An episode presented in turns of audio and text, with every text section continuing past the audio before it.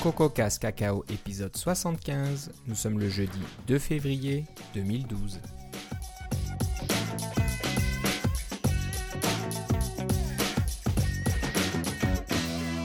Bonjour et bienvenue à tous dans ce nouvel épisode de CocoCast Cacao. Comme d'habitude, Philippe Casgrain est avec moi. Comment ça va Philippe? Ça va très bien et toi Philippe?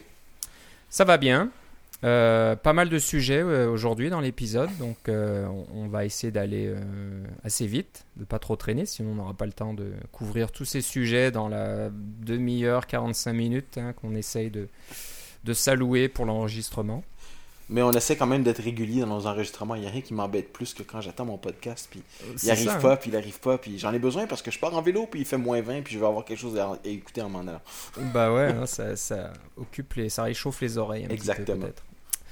Bon, bah, on va commencer un peu par les news du jour. Donc, euh, vous le savez certainement, la version 10.7.3 de macOS 10 est sortie hier, je crois. Mhm. Euh, elle pose pas mal de problèmes. Je pense que c'est pas de ça dont on va parler, mais euh, apparemment il y a eu pas mal de problèmes. Donc Apple conseille à tout le monde d'utiliser la mise à jour combo euh, que j'utilise jamais. Donc euh, je sais pas, je, je vais peut-être attendre, un peu ou le faire plus tard. On verra bien. Euh, Ouais, moi, tu vois, jour- personnellement, mon MacBook Air, je l'ai fait la mise à jour par la mise à jour normale, ça va très bien marcher. C'est ce Ça que va très bien. ce soir. Et puis, au bureau, mon MacBook Pro, euh, il voulait pas voir la mise à jour, et puis j'ai j'ai téléchargé la combo. Ok, donc euh, ça dépend, hein, ça dépend des modèles, je sais pas trop. Mais enfin bref, le- le- la combo comme, pèse quand même 1,2 gigaoctets, donc c'est assez gros.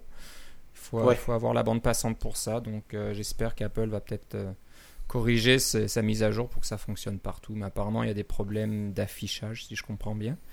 Euh, surtout, hein, ça affiche des boutons bizarres, je crois. Enfin bref, on dirait que c'est des en, mode de débugage ou je sais pas trop. Ouais, mais de toute façon, à chaque fois qu'il y a une mise à jour, d'habitude, j'attends 24 à 48 heures que ça se tasse avant de le faire. Mais celle-là, euh, je l'avais testée, puis la raison pour laquelle je voulais qu'on en parle un peu, c'est que je la teste, cette mise à jour-là, depuis, euh, depuis un bon bout de temps, puis on n'a pas besoin de, de, de dire que c'est que c'est un accord de confidentialité. J'ai pas besoin de vous dire qu'est-ce que j'ai testé, puis pourquoi je l'ai testé. Mais ce que je peux vous dire, c'est que si vous écoutez le podcast depuis un certain temps, vous savez que on est très au courant du fameux bac à sable qui s'en vient. Euh, moi, la seule chose que je voudrais vous dire par rapport à 10.7.3, c'est que c'est pas mal important par rapport au bac à sable. C'est à peu Voilà. près tout ce que je voulais vous dire à ce sujet-là. Donc, euh, si vous êtes développeur et que vous, vous développez pour le Mac, euh, ou que vous avez des applications sur le Mac App Store ou des choses comme ça, là, euh, gardez un œil sur cette mise à jour-là, ça vaut vraiment la peine. Voilà. Donc, vous pouvez pas le voir, mais Philippe vous fait un clin d'œil en disant ça. Donc, Ouais, c'est ça. On n'a pas un podcast un- voilà, essayez, je sais pas, soyez courageux ou téléchargez la, la, la- la mise à jour combo ou euh, si vous avez un Mac qui traîne, euh, vous prenez le risque que ça plante. Mais je pense que donc ça vaut le coup de la télécharger. Ben, moi, personnellement, je l'ai, euh, comme, je, comme je la teste depuis un certain temps, je l'ai installée tout de suite parce que j'étais confiant qu'elle était en bon état. Été assez surpris de voir qu'il y avait des gens qui avaient des problèmes. Mais d'un autre côté, à chaque fois qu'il y a une mise à jour, il y a des gens qui ont des problèmes en quelque part. Ils ont tellement d'ordinateurs dans le, euh, dans le monde, euh, alors qu'il y a des configurations qui sont légèrement variables, des, Ouais. des extensions, des toutes sortes de machins. Là, ça finit toujours par causer un, un, un- un certain nombre de problèmes qui se, semblent être multipliés par la blogosphère. là. Moi, personnellement, j'ai pas eu aucun problème. Je la recommande, là, mais Ouais. euh, ce qui arrive aussi, c'est que euh, on a la date limite du 1er mars qui s'en vient au fin. Je sais pas s'il avait dit 1er mars ou, mois de mars, mais pour la fameuse implantation euh, du bac à sable à l'intérieur du Mac Store, que les applications à partir de ce moment-là vont en avoir besoin. On en a déjà parlé euh, précédemment. Et puis il commence à avoir des. plus de bruit qui se fait à ce niveau-là parce que les gens se demandent bon, ils ont déjà repoussé la date une fois parce que c'était prévu pour le mois de novembre, puis là c'est prévu pour le mois de mars, puis euh, est-ce qu'ils sont prêts, puis des choses comme ça. Je peux pas commenter sur le fait qu'ils soient prêts ou non. Je peux juste vous dire qu'il y a une date qui est au mois de mars et qui s'en vient à grands pas. Nous, on est au début février, là. Alors, euh, il y a des choses qui s'en viennent. Puis c'est important au niveau aussi au niveau utilisateur parce que vous avez des applications qui vont euh, qui existent en ce moment sur le Mac App Store qui ne sont pas qui font qui fonctionnent pas avec le, bac à sable là, qui sont euh, qui ont accès à tout votre système etc là, comme n'importe quelle application que vous pouvez télécharger de l'internet mais j'ai eu une idée euh, aujourd'hui en, en revenant en vélo je pense souvent à toutes sortes de choses. Puis une des choses à laquelle j'ai pensé c'est euh, euh, vous utilisez peut-être Launchpad qui est cette fameuse interface qui ressemble à l'espèce de grille sur un iPad qui présente vos applications personnellement, je l'utilise pas. Puis la seule, les seuls moments où je la vois, c'est quand j'achète une application sur le Mac App Store. Puis que, tiens, ça apparaît dans cette forme de grille pour me montrer que mon, mon application est installée. Mais euh, il y a quand même plusieurs personnes, peut-être vous, qui l'utilisez, Launchpad. Ce que je me disais, c'est que ce qui pourrait être rigolo de la part de Apple, ben rigolo, entre guillemets, là, euh, c'est de dire euh, s'ils mettaient dans Launchpad seulement les applications qui sont bac à sable, euh, qui sont effectivement qui sont autorisées à, à fonctionner dans un mode dans ce mode particulier qui est plus sécuritaire, disons-le, qui protège non seulement vous des programmeurs qui font des, erreurs, mais vous le programmeur qui vous empêche de faire des erreurs aussi. Ça marche dans les deux sens, ce, genre de truc-là. Alors imaginez si un programme d'Apple comme Launchpad présentait juste les applications qui ont cette fonctionnalité-là. Ou s'il les présentait d'une façon plus prédominante, là, avec un, avec un, plus gros icône ou un petit, un petit, euh, un petit crochet vert à côté. Euh, puis des applications qui sont pas signées ou qui sont pas euh, qui n'ont pas été distribuées par le App Store ou qui sont simplement pas bac à sable, s'ils avaient un petit, un petit icône en forme de une petite ligne rouge ou quelque chose comme ça pour dire ah, attention, c'est peut-être pas sécuritaire ou des choses comme ça, ça n'a pas été, ça a pas été signé ou ça fonctionne pas dans ce mode spécial là. Ils ont pas besoin, ils veulent pas expliquer aux gens qu'est-ce que c'est qu'un bac à sable. Vous et moi, on, on peut en discuter un peu plus. Puis euh, si vous suivez ce podcast depuis un certain temps, vous avez probablement une assez bonne idée de ce qu'on veut dire quand on parle de ça. Mais euh, votre mère, votre père, euh, votre beau-frère, vos enfants, peut-être, ils savent, savent pas qu'est-ce que c'est un bac à sable. Ils veulent, veulent pas savoir. mais ce qu'ils peuvent savoir, par exemple, c'est Ah, ce programme-là, il est sécuritaire à utiliser. Il n'y a, pas de, a pas de danger associé avec ce programme-là. Un peu comme sur iOS. Là. On achète un programme sur iOS, on ne pense pas que ça va entraîner notre téléphone euh, le, ralentir puis arrêter de le faire fonctionner puis des choses comme ça parce que les programmes sont isolés les uns des autres. C'est un peu ça que le bac à sable fait. Alors s'il il présente ça à l'utilisateur de cette façon-là, puis là je spécule, c'est juste une idée que j'ai eue en revenant en vélo dans la neige, là, on s'entend. Il fait froid au Canada, là, ça nous fait virer un petit peu, un petit peu fou. Là. Mais je me disais, il me semble que c'est quelque chose qu'il pourrait faire. Alors il faut, il faut euh, s'assurer de bien fonctionner avec le bac à sable. Peut-être que ça va changer la façon dont votre Macintosh fonctionne, j'en ai aucun, j'ai aucun doute là-dessus. Mais euh, est-ce que ça va rester? Est-ce que ça va être euh, euh, la seule façon de faire plus tard? L'avenir le dira. C'est pas la spéculation que je voulais faire à ce niveau-là, mais il me semble qu'ils vont introduire ça graduellement et puis il va avoir des, petites affaires comme ça pour que les utilisateurs lambda, les utilisateurs qui, quelconques qui sont moins férus que, vous et moi, vont peut-être euh, juste voir leur vue euh, de qu'est-ce que c'est qu'un ordinateur rapetisser, rapetisser, un peu comme un iPad finalement. Oui. Voilà, donc que ça soit mars ou pas mars, hein, je pense qu'il faut mieux être prêt de toute façon. Donc si vous n'avez pas encore regardé, ben regardez. Oui, et puis c'est ça, quand on, quand on fonctionne avec n'importe quel vendeur d'ordinateur, on est à on, est à la merci de ce que ce vendeur-là veut faire. Quand on est avec Microsoft, on est, à, la merci de ce que Microsoft veut faire. Bon, il y en a qui vont dire avec Linux, on n'est pas à la merci de ce que Linux veut faire, mais ceci dit, des, Linux, il y en a plusieurs, euh, plusieurs euh, moutures de, cette version-là, donc c'est plus compliqué à supporter aussi. Là. Euh, c'est tout. Chacun, chacun a ses avantages et ses inconvénients. C'est mon but n'est pas de, vous présenter les avantages et les inconvénients de chacun. Mon but est simplement de vous dire soyez prêts à ce que des choses arrivent, puis que peut-être que la fondation sur laquelle vous avez bâti votre, votre entreprise ou votre, ou votre loisir euh, peut, peut, changer euh, assez rapidement sans qu'on s'en rende compte. Ou même quand on s'en rend compte, on... c'est pas toujours pour le mieux, là, mais enfin, je ne veux pas nécessairement faire de, de, de, l'éditorial, mais soyez prêts. C'est des choses qui s'en viennent. Puis la 10.7.3, c'est une une bonne indication de ce qui s'en vient, à mon avis. Ok. Bah, je, je, vais tenter la mise à jour après l'enregistrement, peut-être. Oui, pas pendant. pas pendant, ça serait difficile. Non, c'est ça. Euh, on vous avait parlé de id Software, donc les créateurs de, de Doom, de euh, Quake. Quake et toutes ces choses-là. Là. Donc, euh, pour les plus jeunes d'entre vous, vous, ça vous dit peut-être pas grand-chose. Vous avez dû en entendre parler dans les livres d'histoire, mais pour les plus anciens comme nous, euh, on a passé beaucoup d'heures euh, à jouer à ces, jeux-là. Euh, bon, on, va on, vous avait dit lors de l'épisode 71, si je regarde bien mes notes, que Doom 3 était en code source ouvert. GPL. Une licence GPL quand même, mais c'était quand même le, source était disponible sur GitHub. Et tu, me disais, Philippe, que c'est probablement un des développeurs de chez id Software qui avait partager le code source, mais euh, je pense que id Software il, va un peu plus loin maintenant, hein, a décidé de mettre quasiment tous ces jeux. tout leur, code source, euh, tout leur code source ouvert ou qui veulent ouvrir euh, est à un seul et même endroit. Là. C'est comme voilà. le magasin général de id, de id. Voilà, c'est GitHub bien sûr, et puis leur compte ça s'appelle id Trade d'union software. Et voilà, il y a Doom 3, il y a Wolf, Wolfenstein, euh, Quake, euh, il y a des, des, Enemy Territory, euh, je crois que c'est une version de Wolfenstein aussi. Donc voilà, tout un tas de versions. apparemment, il y a même quelques outils comme un GTK Radiant. J'imagine que c'est pour faire des, des radiants, des choses comme ça. Mm. Donc voilà, beaucoup de choses. je ne sais pas si on peut voir. Je pense que ça va être quasiment tout ça en GPL. Peux pas, vous le dire à 100%. On les a pas tous vérifiés. On, on juste vous dire si vous vouliez aller voir euh, de quoi ça a l'air. Tout, tout est là-dessus. Ouais, donc je pense que c'est quasiment tout en GPL. Il y a juste le ID Setup, le, le programme d'installation qui l'est peut-être pas. Il y a quelques outils aussi. Euh, mais tout le reste, je vois la Quake euh, GPL, Doom GPL, Wolfenstein GPL. Donc bon. C'est pas l'idéal, mais bon, c'est quand même intéressant. C'est une mine d'informations, beaucoup, beaucoup d'astuces et de, c'est toujours bon de voir comment est fait un logiciel de jeu sérieux. Donc il y a certainement beaucoup de, choses à apprendre. Voilà donc euh, id sur GitHub.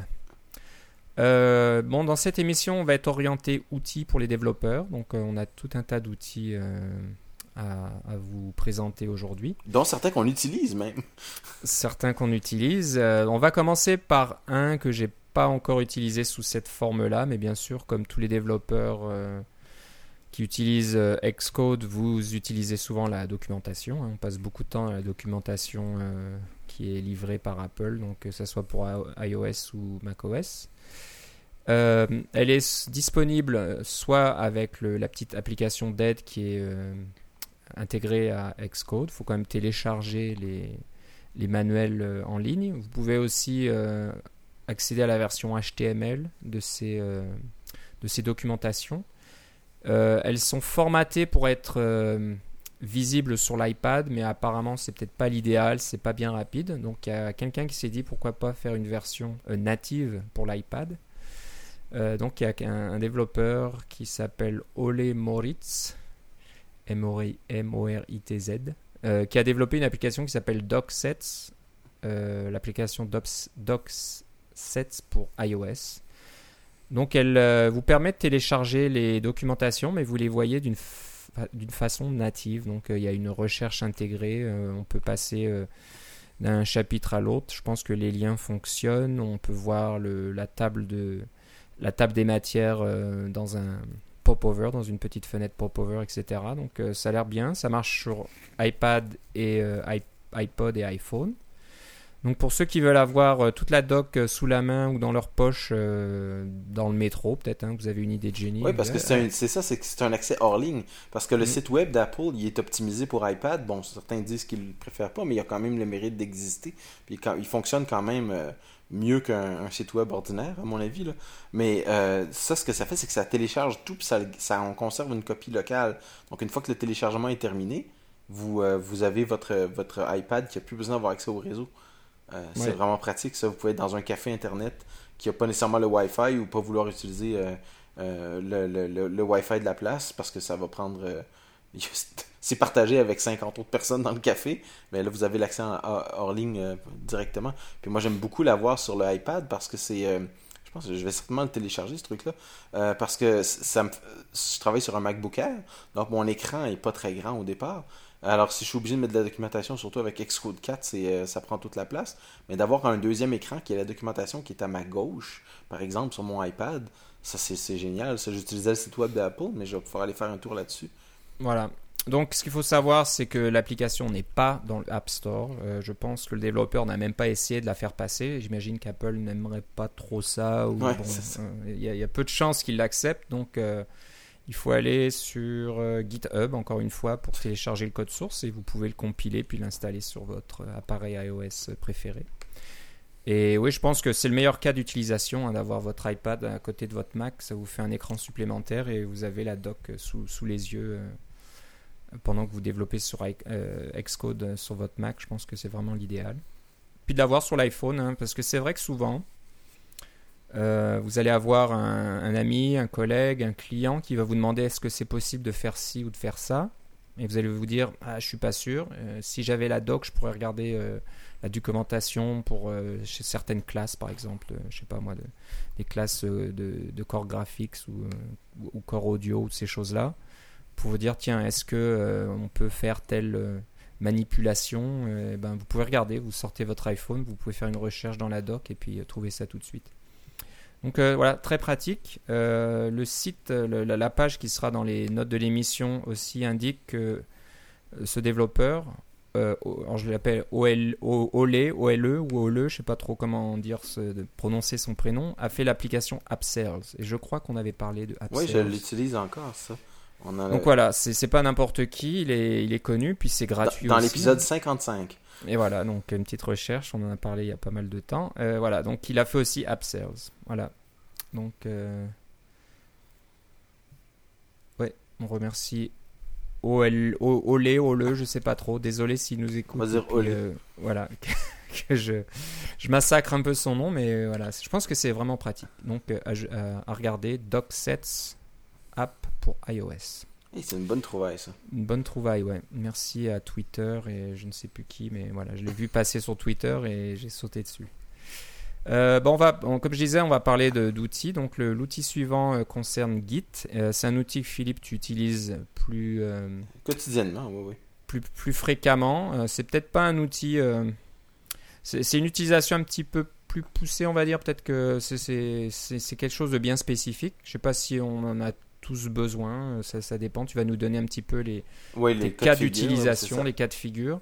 Alors, ça s'appelle Stacked Git. Oui. Et c'est euh, un outil qui est par-dessus Git, hein, qui, s'utilise en, en partenariat avec Git ou en conjonction avec de, Git pour euh, gérer les patchs. C'est ça. Qu'est-ce que tu en fais Quelle est ton utilisation quotidienne? Bon, ben voilà. Alors, euh, au, bureau pour le travail, on utilise Git pour toute notre gestion de, patch et puis euh, tout notre système central de notre système de contrôle des versions est utilisé avec Git. Alors, tout le monde a une copie locale de tout et puis c'est bien pratique. Mais le problème est que quand on veut euh, partager de, l'information les uns avec les autres, comme on a un, répertoire central où on fait des push et des pulls, si on se mettait toujours à faire des push de nos patchs un peu partout, euh, ça, polluerait en guillemets le répertoire central.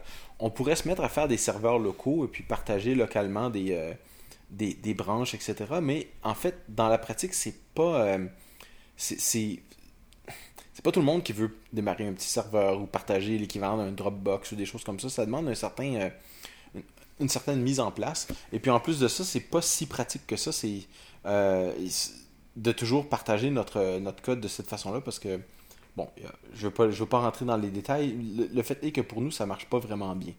Euh, il y a plusieurs organisations qui sont basées sur le fait de partager des patchs, qui sont ces petits fichiers euh, qui euh, simplement qui sont on appelle ça des diffs aussi c'est simplement des fichiers qui expriment la différence entre un entre vos modifications et le, le, fichier principal ou les fichiers principaux ça peut, un patch peut comprendre un ensemble de, de, plusieurs fichiers dedans alors quand on lit un patch, euh, vous avez ça souvent dans les, euh, dans les groupes de, de discussion. Quelqu'un va vous envoyer un patch pour dire ah, ben, on va changer telle, telle, ligne par telle autre ligne. Et puis là, le, le format du patch vous écrit bon, ben, c'est, c'est, telle ligne, c'est dans tel contexte, etc. Euh, et puis les patchs sont généralement. Le, programme qui font du, patch sont généralement suffisamment intelligents pour que si le, fichier a dévié un petit peu ou que les lignes ne matchent pas tout à fait, ça, on est capable d'appliquer le patch quand même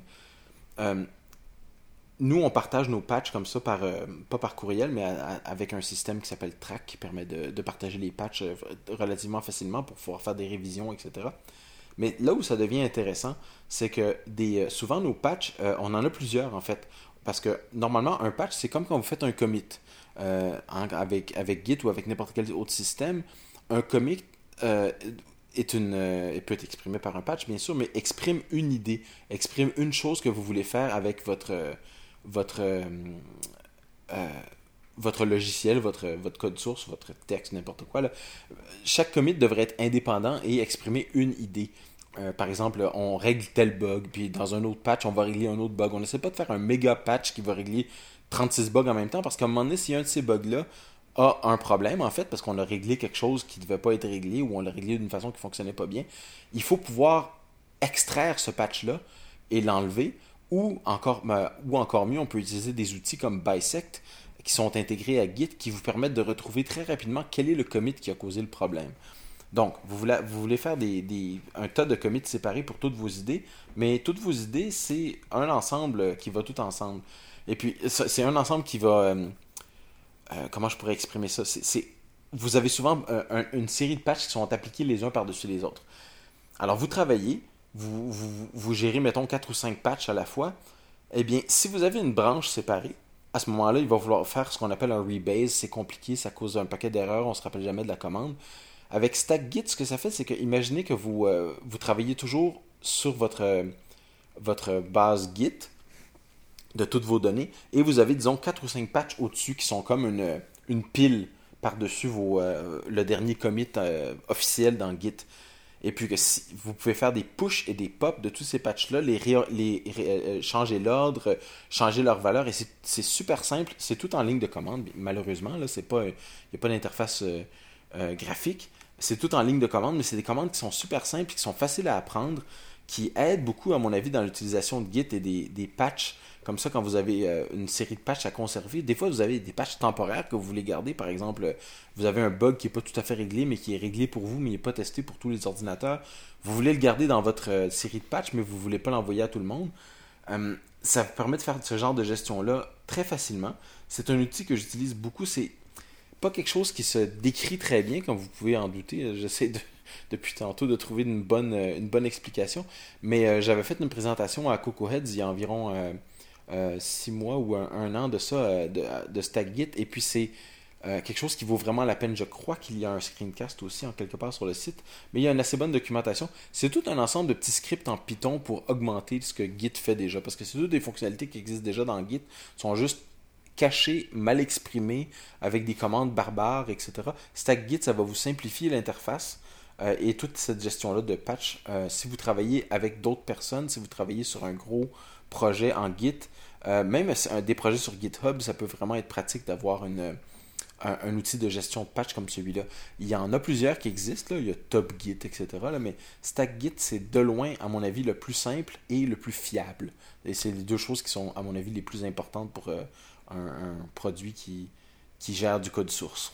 Voilà. je, me, je, me, disais que c'est un outil qui paraît avancé et qui n'est vraiment intéressant que pour les, développeurs comme ça euh, qui, font des choses plus compliquées. Mais je me dis qu'en réalité, c'est peut-être bien aussi pour les gens qui débutent un peu avec Git, qui bon, on travaille en équipe. On a un petit peu peur de faire des commits de ces modifications, d'aller modifier le, le répertoire central, de, faire des erreurs ou des choses comme ça. Oui, certains diront que tu fais une branche locale, mais des fois, faire une branche locale, tu l'oublies puis tu perds tes affaires. Ouais, alors des fois, je me dis, tu peux utiliser StackGit pour faire tes petites modifications comme ça dans, dans, ton coin, et puis euh, éventuellement, un développeur un peu plus senior peut venir voir ce que tu as fait, dire, ouais, c'est bon, donc euh, tu, peux faire, tu peux faire ton commit, vas-y, euh, il n'y aura pas de problème. Au Exactement. Lieu de, de, faire ta branche, et puis après, il faut faire un un, merge, je sais pas si comment tu peux traduire ça, mais de, remettre ta branche dans le répertoire central, euh, ça, fait un peu peur, ça fait un peu froid dans le dos quand tu as, rejoint une équipe par exemple de développeurs chevronnés, puis euh, voilà, c'est ton premier jour. Euh, ça te fait un peu des sueurs froides de, faire ce genre d'opération avec Git, donc ça peut être bien d'avoir ton petit outil, puis pouvoir travailler un petit peu de, sur le côté comme ça. Donc c'est à la fois un outil avancé, puis c'est peut-être un, un, outil intéressant pour pour les gens qui, qui s'y mettent. Et il y a un tutoriel, euh, donc euh, un screencast, je l'ai pas vu, mais un tutoriel qui explique euh, quelles sont les commandes, qui sont très simples, et puis ce qu'on peut faire avec. voilà, ils ont fait un, bon, un bon travail pour rendre l'outil facile à utiliser. Voilà, ça s'appelle StackGit. Et, je ne trouve pas le tutoriel, peut-être que je pensais à un autre projet, là, mais effectivement, il y a, il y a une, bonne, une bonne explication. Et, ce que j'aime beaucoup, c'est que les commandes sont, les commandes sont simples. par exemple, vous avez fait une. Si vous voulez faire un, un euh, effacer, vous, vous, avez fait toutes sortes de modifications, puis vous voulez les effacer en fait. Vous avez modifié 10 fichiers, là, puis dans Git, pour faire un, un, effacer toutes ces modifications-là, euh, c'est euh, git reset-hard. Alors là, ça c'est une commande un peu bizarre, puis pourquoi on veut faire ça, puis pourquoi c'est hard? Ça fait Euh, peur. Ouais. Et puis, euh, dans StackGit, c'est STG Reset. C'est tout. Voilà, c'est tout. Ouais. Ok. Euh, pardon, c'est STG Status. de- Non, attends. Ça y est, j'ai- l'air fou, là, mais c'est c'est une commande. euh, C'est c'est une commande super simple. Qui est simple et qui est, qui est moins impressionnante, on va C'est dire. ça, exactement. Voilà, donc euh, bah, on vous invite à regarder. Le, le site est tout, tout, tout simple. Hein. Vous attendez pas un grand site commercial, mais c'est pro, procode.org, p-r-o-c-o-d-e.org, euh, slash ou barre oblique S-T-G-I-T. Euh, en parlant de Git, on va parler d'un nouvel outil. Euh, son nom, c'est un petit peu un jeu de mots, je pense. hein. En anglais, on dirait Legit, mais euh, c'est L-E-G-I-T. On va l'appeler le Git. Le Git. Mais voilà, donc, alors, qu'est-ce que c'est exactement? Parce que j'ai pas trop eu le temps de regarder ça. J'ai un peu regardé. Apparemment, c'est quoi? Une, une- une- Pas une version, mais une façon d'utiliser Git qui serait plus simple. Plus C'est simple, ça. c'est ça Alors, un peu comme StackGit est en fait un, un ensemble de scripts en Python qui vous donne une interface un petit peu plus conviviale avec Git et avec sa gestion des patchs. Euh, les Git, le Git, c'est aussi un ensemble de scripts en Python qui euh, fait des choses qui, qui augmentent les, les, les, euh, capacités de Git avec des commandes qui sont un peu plus, euh, un peu moins rébarbatives que celles de, de Git. Par exemple, euh, vous avez une branche, vous voulez la synchroniser. Ok, C'est-à-dire que vous avez fait des, euh, vous, vous, avez vos commits locaux et puis vous voulez euh, aller chercher les commits qui sont sur la branche principale aussi en même temps. Alors l'opération avec Git, ça serait un fetch, un stash, un rebase, etc. Mais vous avez juste à taper sync le nom de la branche et puis voilà, c'est tout. Ça va faire un, tout pour vous. Euh, on a déjà parlé de, l'interface graphique que, que GitHub a fait avec c'est GitHub pour Mac qui ont exactement ce genre de concept-là de point de vue graphique. Là. Ils utilisent le, le- concept de synchroniser des branches, de publier des... euh, des euh, il n'y a pas d'histoire de push puis de choses comme ça. C'est des publications, etc. Ils utilisent un vocabulaire un peu différent pour exprimer les mêmes concepts, un vocabulaire un peu moins rébarbatif. C'est exactement la même chose. C'est de, de mettre un, vocabulaire plus accessible à l'interface de Git. Parce que l'interface de Git, euh, moi je recommande aussi beaucoup Mercurial aux, gens parce que l'in- l'interface de Mercurial, il y a quelqu'un qui y a pensé, qui a fait un design simple avec des commandes qui sont pas d'intersection les unes avec les autres. Euh, il n'y a, pas 36 façons de faire la même chose. là. Euh, alors que dans Git, c'est tout le contraire. L'interface n'a pas eu vraiment de design. C'est à chaque fois qu'on a, que les développeurs avaient besoin de quelque chose, ils l'inventaient, puis des fois ils se consultaient pas, puis ça causait toutes sortes de d'options bizarres, etc. C'est, très Unix, là, on va se dire, mais c'est quand même, euh, ça peut être rébarbatif pour les gens. Alors, euh, ce, genre de, d'interface-là, ça vous permet de, contrôler Git et puis d'utiliser quelque chose qui est un outil très puissant sans trop vous tirer dans le pied. Euh, donc, ça peut être intéressant pour commencer. Le défaut, on va dire, c'est que comme c'est un outil qui, augmente Git, c'est-à-dire Git reste, en dessous, reste sous en, en ligne de commande quand même, là. mais euh, dès que vous allez passer dans un autre programme, que ce soit euh, euh, une interface graphique avec SourceTree par exemple, ou que ce soit la ligne de commande, ou que ce soit même dans Xcode, ben, les, les mots seront plus les mêmes. C'est ça le défaut un peu, dans un sens. Alors que quand on utilise StackGit, c'est très clair qu'on utilise StackGit. hein. C'est STG pour, au lieu de, pour StackGit au lieu de Git. Alors c'est clair qu'on utilise un vocabulaire différent. Celui-là, il veut vraiment prendre le nom euh, euh, directement et puis euh, faire, euh, faire les, des choses plus faciles avec. Mm. Euh, mais je trouvais que c'était une initiative intéressante puis qui, était quand même, qui avait quand même un certain design en arrière. Qui était et puis ils disent eux-mêmes c'est inspiré par GitHub pour Mac au Oui. niveau du, du vocabulaire. Donc si vous utilisez GitHub en, en, en interface graphique avec GitHub pour Mac, vous allez vous retrouver très facilement dans les Git. Les Git, donc il y a à peu près 7 commandes principales. Euh, il y a des commits en plus, mais apparemment euh, il, il nous recommande d'utiliser Git pour faire ça. Donc voilà, euh, pour faire des, comme tu dis, des publish, unpublish, et changer de passer d'une branche à l'autre, etc. Donc euh, pourquoi pas? Pour ceux, j'imagine, c'est pour ceux qui sont habitués à la ligne de commande, parce que si, Ouais. si vous voulez un Git simple, eh ben moi je, moi je l'ai déjà dit, GitHub pour Mac marche très bien, C'est ça. très très facile d'utilisation. C'est le même Euh, concept, mais en ligne de commande. Parce que des Ouais. fois, euh, vous êtes en ligne de commande parce que vous êtes dans un terminal, vous êtes une session SSH avec un autre serveur, etc. C'est- Ça peut être Ça intéressant d'avoir. Oui, c'est ça. Voilà, donc euh, GitHub et euh, l'utilisateur qui l'a publié. Kenneth Wright. Kenneth Wright. Oui. Euh, R-E-I-T-Z. Ça sera dans les notes de l'émission, comme d'habitude. Oui. On va passer à un autre outil euh, qu'on utilise. Euh, moi, je l'utilise un petit peu pour mes, mes petites applications euh, personnelles. Je Moi, je l'utilise pas, pas mal aussi. ouais. pas professionnellement, mais ça s'appelle Fogbuzz. Fogbugs? Oui. On n'en a jamais parlé vraiment? Ça me surprend, mais euh, je l'ai pas trouvé dans les notes. Alors, euh, si on l'a mentionné, on, si on vous en a déjà parlé, ben, on vous en reparle. On a dû en parler, mais pas, pas comme sujet principal. On a dû juste euh, voilà, l'évoquer pour une raison ou une autre. Mais voilà, Fogbugs de Fog Creek Software, la compagnie de Joël Spolsky. Spolsky. Et bah, ça existe depuis pas mal de temps. hein. Oui. Ça fait quelques années. Oui. Mais jusque-là, c'était gratuit pour un seul utilisateur. C'est maintenant deux ou c'était deux avant ben, c'est deux depuis un certain temps. Je savais pas depuis avant, là, mais euh, Ok, c'est peut-être deux, oui. Donc, euh, c'est euh, donc un outil qui bah, il fait pas mal de choses, mais surtout il permet de, de gérer vos comment dire ça, vos, vos problèmes dans une application, vos bugs, faire des, des tickets un petit peu comme euh, dans le monde professionnel, dans le monde de l'entreprise, on dit ça, on crée un ticket, puis euh, Oui. vous avez un petit numéro, et puis ça vous permet de, de suivre un problème grâce à ce numéro. Oui. Donc voilà, c'est un service euh, web, c'est une application web qui, qui fait ça. mais qui qui est est- très bien faite parce que on vous a parlé de Trello. Là, c'est les mêmes gens que ceux qui ont fait Trello. En fait, Trello est venu après, là, mais une, ils ont une interface web qui est vraiment conçue pour la navigation clavier. Alors, euh, c'est pas juste euh, c'est pas juste pour Windows, là, c'est pour le Mac aussi. Ça marche vraiment bien. Là. Quand on appuie sur Enter, les fenêtres se ferment, etc. Là, Euh, on peut faire Tab pour changer de champ. On peut utiliser les flèches. Ils ont vraiment pensé à des gens qui veulent en faire une utilisation rapide des professionnels. Ouais. Et Donc, ça fait des années que ça existe, là, que c'est, Ouais, toujours amélioré. Il y a une version que qu'on peut acheter qui est une version locale. Là. Vous l'installez sur votre propre serveur euh, interne, par exemple. Il y a certaines compagnies qui adorent ça, de, de pouvoir tout garder à l'interne puis sont prêtes à payer pour. Euh, mais euh, la version web, le gros avantage, c'est que la mise à jour et la sécurité, tout ça, c'est tout fait automatiquement. Et puis, c'est, c'est sécuritaire. A ils n'ont jamais eu de problème. Il n'y a pas de hacker qui rentre dans les bases de données pour aller chercher les, informations, etc.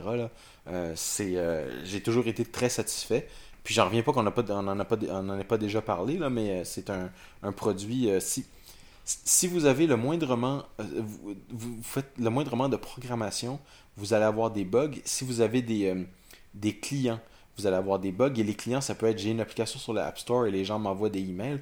Si votre système pour gérer des bugs, c'est le email, et puis que vous avez un dossier avec vos clients, et puis euh, les, les, vos testeurs, etc., là, abandonnez ça tout de suite. C'est un système qui ne fonctionne pas. Vous allez perdre des choses. Vous, allez vous avez un seul point de, euh, où, ça, les choses peuvent, peuvent briser dans votre email. Ça vous prend un système de gestion des bugs. Alors là, les gens ils disent bon ben avoir un système de gestion, je peux faire ça dans FileMaker Pro, je peux faire ça dans ma propre base de données, je connais, PHP, MySQL, etc. Oui, mais ce que vous voulez faire, vous, là, vous voulez faire votre programme. Vous voulez pas faire un programme de gestion des bugs. Là. Euh, surtout que euh, je, pourrais comprendre que vous pouvez dire Ah ben oui, ça va me coûter, disons, 100$ par mois pour avoir un système de gestion des bugs des choses comme ça. Là. Euh, ou ça va me prendre un serveur, ou je vais avoir des dépenses supplémentaires. Peut-être. Mais si vous êtes une ou deux personnes, et deux personnes, c'est parfait parce que vous avez peut-être quelqu'un qui fait du soutien technique pour vous, et puis vous, en plus, vous, vous êtes le programmeur, alors ça vous prend deux personnes pour gérer le, euh, les, bugs qui entrent. Euh, Fogbugs est parfait pour ça. Fogbugs n'est pas donné quand on est plus de plus de, que deux personnes. Là. Ça, monte quand même assez vite pour les prix. Mais à, deux personnes, là, il faut vraiment pas. Ça, ça vaut vraiment pas la peine de s'en passer. Là. Euh, si vous- surtout si vous considérez que vous avez. Si vous avez de la chance de, de la chance de, de rester euh, petit avec juste un, une ou deux personnes qui s'occupent de la base de données, là, euh, ça va. euh, c'est- du temps bien investi dans Fogbugs. Je, je l'utilise Ouais. tout le temps. Je suis très très satisfait. Et puis, euh, ça, ça vaut vraiment la peine. Euh, Essayez pas de faire votre propre solution. Là. Ça- vous allez passer beaucoup trop de temps à, à gérer votre propre solution. Puis ça, c'est pas du, c'est du temps que vos compétiteurs utilisent pour créer un meilleur Ouais. programme. Le retour sur investissement est pas vraiment intéressant, sachant qu'il y a une solution gratuite pour les étudiants professionnels, là, ouais, c'est ça. et- alors, professionnels, mais vous, si vous commencez en tant qu'étudiant ou une petite start-up sans argent, et ben vous commencez euh, avec la version gratuite. c'est ça. Et euh, Fo- euh, Creek Software nous nous encourage à faire ça. Ils disent il n'y a pas de problème. Il y a, n'y a pas de, il a pas de, de, de- comment dire ça, de, de truc où on n'essaye pas de, de vous mettre des publicités ou de vous Non, donner une version limitée. C'est vraiment la version complète. Vous pouvez l'utiliser euh, tout le temps. Et après, bien sûr, ce qu'ils espèrent, c'est que voilà, si votre entreprise grossit, ben, vous passez à la version payante, et etc. Donc moi, j'aime bien. C'est une bonne politique qui fonctionne bien. Ouais. Je pense. Et puis Et- euh, c'est une compagnie qui fait qui fait quand même euh, ils sont ils ont font des bons profits suffisamment qu'ils peuvent faire des produits comme Trello qui vont rester gratuits tout le temps et sans publicité. Et Ouais. c'est eux qui font Stack Overflow aussi là, qui ont parti Ouais. euh, le réseau Stack Exchange c'est c'est c'est c'est du bon monde, hein. il y a une bonne réputation, hein, c'est Oui, ça. Alors, euh, je, je vois dans les notes qu'on peut utiliser un outil qui va avec euh, Fogbugs qui s'appelle Kiln, K-I-L-N. Oui. Ça, j'en avais pas entendu parler avant, donc c'est une. Ça je le connaissais, oui. C'est, faudrait qu'on en parle un de ces jours peut-être. Bon, ça reste une solution commerciale, donc on parle nous plus de- des, des solutions. euh, Oui, mais je pense que la version de base est pas très chère, c'est comme 5 dollars par mois ou un truc comme oui. ça. Et je pense que c'est gratuit euh, avec cette, euh, cette formule euh, étudiant ou de développeur. Donc, euh, faut- faudra regarder si c'est vraiment gratuit. On peut l'utiliser. D'après ce qu'ils disent, on, on peut l'utiliser. Mais c'est ça, c'est que Kiln, c'est un. Pour, faire un, pour le, le raconter en deux minutes, c'est simplement qu'ils ont décidé de- d'utiliser Mercurial. Alors, c'est eux qui, faisaient, qui ont fait le, le fameux euh, hginit.com. là. C'est encore la même compagnie. Euh, alors, on- vous- si vous utilisez Mercurial, vous pouvez euh, stocker votre code source avec Kiln et avoir une intégration dans Fogbugs. Par exemple, vous faites un commit dans Mercurial qui dit J'ai réglé le bug numéro 133. Eh bien là, le le- dans le, sur le site web, euh, avec Fogbugs ou avec euh, Kiln, vous allez pouvoir avoir un hyperlien automatique avec le, bug numéro 133 et puis vous allez pouvoir avoir toute la description. Puis c'est une intégration avec les systèmes de, de gestion des bugs. Ouais, c'est vraiment pratique là. Parce Ouais. que vous, vous Comme ce un- que GitHub fait en fait. Euh, Ouais. GitHub, vous n'avez pas, de- vous avez pas de compte euh, personnel euh, privé euh, sans payer. Mhm. Alors, euh, Kiln, c'est un peu la même chose. Vous n'avez pas de compte personnel privé sans payer. Mais vous avez une intégration avec leur logiciel Fogbugs qui est vraiment excellent. Ok. Ouais.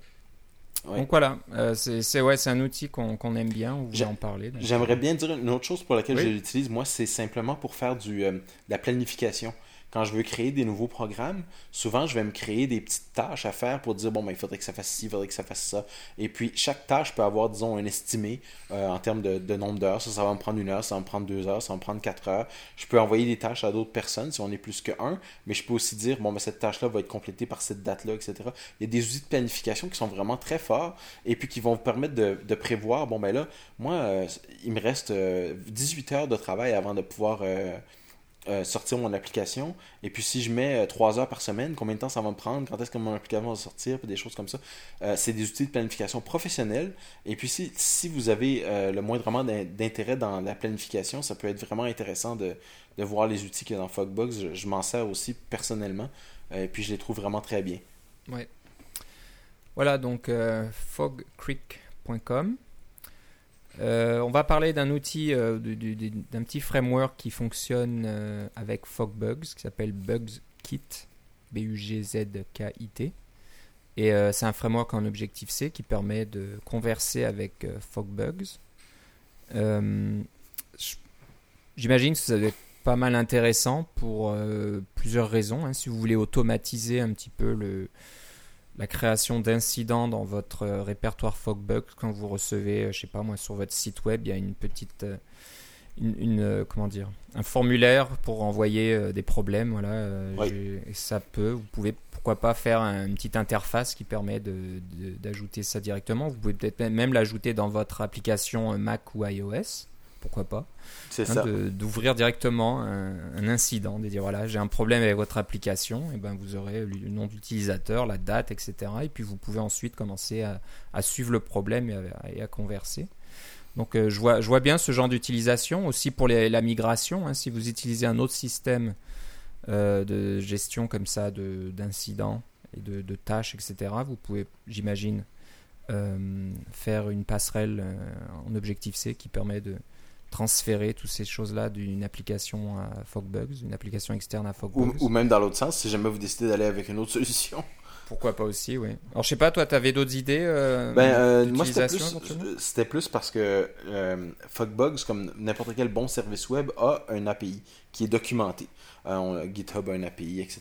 Fogbugs a un API. C'est une API REST REST, en XML, etc. Alors, ça peut être un peu rébarbatif de programmer en REST et XML sur Objective-C. Bon, c'est sûr que quand on est en JavaScript, ça va quand même assez bien. C'est le langage du web, ça, va relativement bien de faire du REST XML avec JavaScript. Mais pour le faire avec un. ou avec Java, c'est l'autre langage qui fait ça très très bien. Mais en Objective-C, c'est pas mal lourd et rébarbatif. Donc, euh, d'avoir un, une interface, un, un, petit assemblage par-dessus cette interface documentée, euh, un peu comme moi j'ai fait avec, euh, avec PH Facebook, etc. C'est le même principe, mais c'est déjà écrit. Donc, si vous voulez faire quelque chose en Objective-C, moi ce que je voulais faire, peut-être, mon idée c'était d'avoir un, un, client Fogbugs pour iPhone pour pouvoir aller voir rapidement quand je reçois un email pour dire tel programme fonctionne pas ou des choses comme ça, je trouve ça un peu barbant d'aller sur leur site web, même s'il est un peu, il est optimisé pour mobile, il fait pas les choses que je voudrais de la façon que je voudrais le faire. J'aimerais bien avoir une petite application qui fait juste les affaires dont j'ai besoin. Là. Envoyer un email, résoudre un problème, marquer un problème comme résolu, marquer un problème comme étant un doublon d'un autre problème, etc.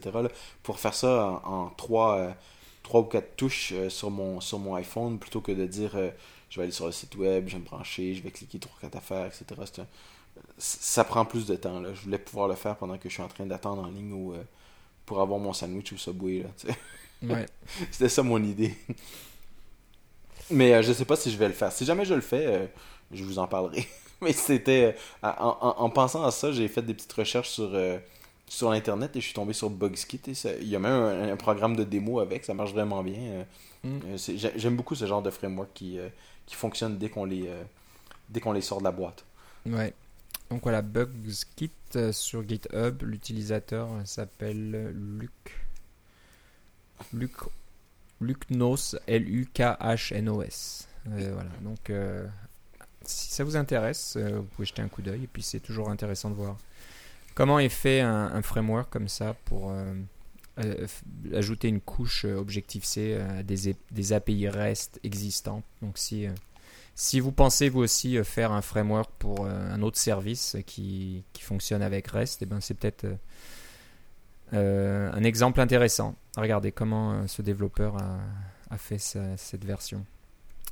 Et pour finir, on va passer à un autre outil euh, pour les purs et durs. Donc, euh, vous savez qu'il y a plusieurs maisons au niveau des éditeurs de texte sur plusieurs plateformes. Et vous avez entendu parler de Emacs, vous avez entendu parler de TextMate, et vous avez entendu parler de Vim, VIM qui est, si je me trompe pas, le successeur, une sorte de successeur de VI ou VI. Oui, c'est VI Improved, alors c'est un, un, jeu de mots. Ouais. Donc, euh, moi, je connais un petit peu VI, insuffisamment pour me débrouiller, pour faire copier-coller. Euh, Et pour être capable de sortir de l'éditeur, c'est très important. Sortir de l'éditeur, c'est vrai que ça, c'est un peu le, le test, euh, le test ultime. Hein. Comment on sort de VI En général, on reboot la machine pour certaines personnes. Mais... Euh, voilà, donc euh, Vim est un éditeur très puissant. Euh, il y a tout un écosystème autour de Vim. C'est assez impressionnant. Il y a tout un tas d'utilitaires. De, J'avoue que j'ai essayé il y a quelques mois. Je me suis dit, bon, tout le monde parle de Vim, c'est de super éditeur. Donc moi, j'étais un peu à la recherche d'un éditeur un peu plus puissant. Je dis, bon, je vais m'y mettre. Il y a des sites dédiés à Vim euh, le truc, c'est que ça, ça, fait un peu peur. Donc, vous installez le Vim de base et on pense que ça suffit.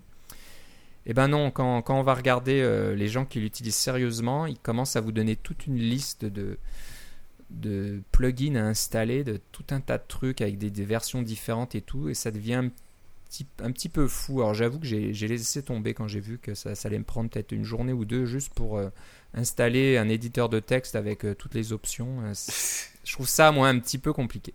Enfin bref, il y a des développeurs qui aiment tellement Vim qu'ils se sont dit pourquoi pas l'adapter pour l'iPad. Donc voilà, si vous voulez faire de l'édition de texte euh, pur et dur, eh ben on peut le faire maintenant sur iPad. Euh, et l'application est disponible sur le Mac App Store. Vous n'avez pas besoin de la compiler vous-même. Le code source est disponible, bien sûr, mais vous pouvez avoir l'application gratuitement sur le Mac App Store. Voilà, donc euh, bah, ça ressemble quasiment à un éditeur de. C'est un éditeur de texte, sauf, que vous voyez le, clavier de l'iPad en surimpression. je pense que l'idéal euh, dans ce mode-là, c'est d'utiliser le clavier euh, d'iOS 5 là, qui se découpe en deux parties euh, sur l'iPad. hein. donc vous avez une partie du clavier à gauche et l'autre partie à droite. Comme ça, vous pouvez voir quand même la majeure partie de votre code euh, derrière. Mais voilà, donc je pense que l'exemple qu'il donne sur le, site, hein, et c'est un peu la puissance de Vim, c'est surtout ces, vues, euh, comment dire ça, coupées en deux parties. Donc euh, vous, avez, une partie de votre code d'un côté, puis une autre partie, euh, souvent du même fichier ou d'un autre fichier de l'autre côté. Et si vous connaissez tous les raccourcis clavier, vous pouvez passer de l'un à l'autre. À voir. Euh, je crois que moi, moi je l'ai pas essayé. Tu l'as peut-être pas essayé, Philippe. T'as Je l'ai vu. un- un, collègue qui l'a eu- il a- qui l'a essayé. Oui. C'est un collègue qui utilise MacVim comme euh, son éditeur de, de tous les jours. Là. D'accord. Alors, il était déjà assez, euh, assez connaissant euh, dans ce... Plus que moi. là. Moi, Alors, mon éditeur de tous les jours, c'est euh, au bureau, c'est TextMate et à la maison, c'est BBEdit. Ok. Donc euh, c'est orienté clavier. hein. Il n'y a rien Ah oui. de tactile. hein. On peut Non. pas toucher le texte et puis faire de la sélection ou quoi que Non, ce non, soit. C'est vraiment tout au clavier. hein. Oui. Donc euh, faut pas vous attendre non plus à des miracles. Hein. C'est c'est pas Vim qui a été adapté à l'interface tactile de l'iPad où on peut faire des sélections et puis etc avec du bout des doigts. Non non, il faut tout faire du clavier. Il faut connaître les les, les raccourcis clavier donc pour passer d'une vue à une autre etc. Donc euh, bon. C'est, je pense que c'était un petit peu un, un challenge. hein. Les développeurs se sont dit pourquoi pas essayer de, d'adapter ça sous, euh, sous iOS Et de le faire accepter par Apple. C'est et de qui faire accepter par le. Apple. Alors, ce que je sais pas, c'est qu'est-ce qu'on édite avec ça? Est-ce que c'est un accès, euh, un accès réseau qui permet de, d'é- d'éditer des fichiers à C'est distance une bonne question. Hein. Je vois pas s'il y a d'interface Dropbox ou des choses comme ça. Là. Il doit y avoir quelque chose parce que je vois pas trop ce qu'on peut éditer. À moins qu'on édite en local et qu'ensuite on peut le synchroniser, euh, je ne sais où. Avec iTunes, j'espère que non. Bah, je sais pas. Il faudrait, il faudrait essayer. Donc voilà, si, euh, si vous avez le courage. Ouais. Mais j'imagine que ceux qui ont un clavier externe avec leur iPad, là, ça, ça doit marcher vraiment bien parce que Ouais. quand on utilise euh, euh, Page, ça peut être frustrant des fois de dire euh, euh, on fait de l'édition de texte, il faut déplacer là, puis on voudrait avoir une souris pour pouvoir cliquer là, mais il faut toucher à l'écran, puis toucher à l'écran, c'est toujours un peu embêtant. Alors que quand on est vraiment orienté clavier, comme Vim ne peut être. C'est c'est 100% clavier. Là. Les souris n'existent pas sur les ordinateurs qui utilisent Vim là, en pratique. Là. Euh, c'est. euh, alors, c'est dans un sens, c'est tout à fait adapté à l'iPad avec un clavier comme ça. Mais euh, c'est quand même un, un défi. L'éditeur a au moins 20 ans, là, si je me trompe Ouais, pas. ouais. Non, alors ce qu'il faut savoir, c'est que c'est gratuit. Le code de source est euh, disponible sur euh, GitHub. Oui. Et c'est une compagnie française qui fait ça, Applidium. Donc si nous écoute peut-être. Ils nous écoutent peut-être, donc peut-être vous pourrez nous dire, euh, ben voilà, quel, quel genre de fichier on peut éditer? Est-ce que ça se télécharge? Est-ce que c'est des Il faudra peut-être qu'on juste qu'on lise la documentation. C'est sûr que ça aiderait. Ou qu'on mais- se le compile nous-mêmes ou qu'on l'installe du Mac App Store. Voilà, il faudra que, faudra qu'on passe euh, le, le temps de faire ça et il va falloir que je dérobe l'iPad de mon épouse pour tester ça. Je suis pas sûr qu'elle soit contente de voir euh, Vim apparaître sur son iPad. Elle va me demander mais qu'est-ce que c'est que ce truc Mais bon, euh, juste pour euh, voilà, pour euh, le, bien de l'émission et puis pour informer nos auditeurs au, le, mieux possible, et ben je vais je vais peut-être tester Vim pour iOS. Bah voilà, ça conclut notre émission aujourd'hui. Est-ce qu'on a été un, un petit peu plus long que prévu, mais on avait tout un tas de choses à raconter. On Euh, espère bon, que ça vous a plu.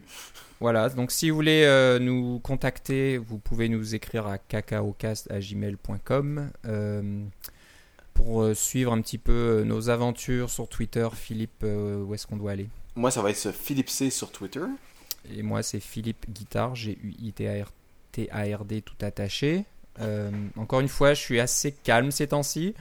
J'ai remarqué que quand on passe pas mal de temps à- à- en déplacement pour aller au travail et puis qu'on a des journées bien chargées, eh ben Twitter, on n'a pas trop le temps de l'utiliser. Donc, euh, j'avoue que je, je lis, hein, je, je suis un petit peu ce qui se passe, un peu les nouvelles, mais j'ai plus trop le temps de, de bavarder sur Twitter. Donc, euh, je pense que c'est l'idéal, surtout pour les développeurs euh, indépendants, hein, comme, comme ceux qui nous, nous écoutent, j'imagine, qui travaillent de la maison. C'est sûr que là, c'est une sorte de, de connexion avec l'extérieur euh, euh, par Twitter.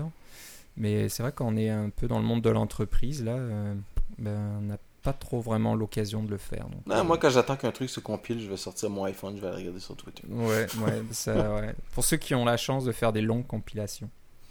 Oui, et moi, c'est mon cas. des heures de compilation. Non, quand même pas, là, mais. Ok, ben, euh, je sais pas ce qu'il y a à l'horizon. J'essaie toujours à la fin de l'émission de, de, de, voir ce qui, ce qui, si quelque chose de nouveau va sortir. Il n'y a rien qui a été vraiment prévu. Il y a des rumeurs qui commencent à parler d'iPad 3, qui, qui parlent toujours de ce fameux. Euh, ah, ça sera pas avant le mois d'avril, ça, l'iPad 3. Ils ont toujours sorti au mois d'avril. Alors, dis-moi, pour qu'on termine, il y a, je pense qu'il y a un, est-ce que y a, il y a un an, à la sortie de l'iPad 2, ouais. je, moi je me disais, moi j'attends, bah j'attends. Je, je, rêve un peu à la version d'un iPad avec un écran Retina comme euh, l'iPhone. Ouais. Tu me disais à l'époque que c'était, tu pensais que c'était pas possible techniquement d'avoir une carte euh, ben, sans que ce soit un, un GPU. Là, so, voilà, so, soit ça, ça utilise beaucoup d'énergie ou ça, ça, coûte très cher.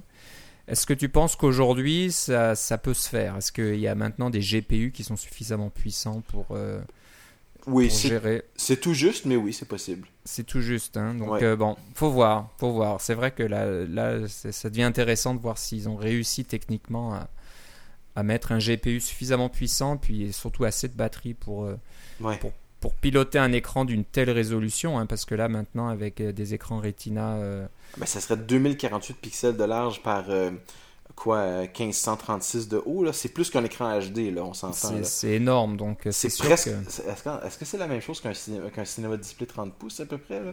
ça commence à ressembler à ce genre de de, ouais, de ouais. résolution là un, un, cinéma display 30 pouces c'est quoi? C'est 2500 de large? Par, euh, par euh, 1800 de haut ou un truc dans le genre, là, ou par 1600 de haut, c'est, c'est, on commence à ressembler au, au même genre de, de chiffres. Là. Puis, ouais. est-ce que, je sais pas si vous vous rappelez quand ils ont sorti le 30 pouces Cinéma Display il y a quelques années, là, euh, cet écran gigantesque que personne n'avait jamais vu avant, là, il y avait sorti une nouvelle carte graphique de Nvidia qui était la Twin Turbo. Euh, qui avait euh, qui était essentiellement deux cartes graphiques intégrées dans une avec un méga ventilateur pour pouvoir driver ce, ce, ce, cet écran là géant tellement il y avait de pixels là-dedans là. Euh, alors d'avoir une affaire comme ça dans un iPad ouais. c'est vrai que j'attends de voir quoi si s'ils ont réussi techniquement à le faire et que les performances soient au rendez-vous ce sera impressionnant à voir j'imagine ouais. on verra bien Ouais. Donc ouais, là je regarde mon iMac il a 2560 sur 1440 donc Ouais. euh, on est c'est vrai qu'on est dans les territoires là des, des machines de bureau avec des, des écrans euh, panoramiques Tout un écran, c'est ça, panoramique, ouais, c'est ça. Ouais, ouais. Sauf Donc que voilà, là, est-ce que tu peux imaginer un MacBook Air avec un écran Retina aussi là? Donc là, ça peut devenir intéressant. Peut-être qu'ils vont, je sais pas. Un 11, c'est vrai que le, le, un MacBook Air de 11 pouces avec un écran Retina, ce serait peut-être trop, trop haute résolution. Là, ça fera mal aux Mais yeux tellement c'est. Non, mais tu vas avoir l'impression que, que ça va être un, un écran réel, non plus virtuel. Ouais, ouais, C'est une feuille de papier, c'est plus un, c'est un écran. C'est ça la différence. Donc euh, on va voir. Il y a certainement des choses là qui se préparent là-dessus, mais ça va pas être d'ici 15 jours dans le prochain épisode. Mais bon, ça sera dans, dans le printemps, donc on en reparlera certainement. Voilà. Bon ben c'est tout pour aujourd'hui. Euh, on se reparle la prochaine fois. Certainement. Salut, bye bye. Salut.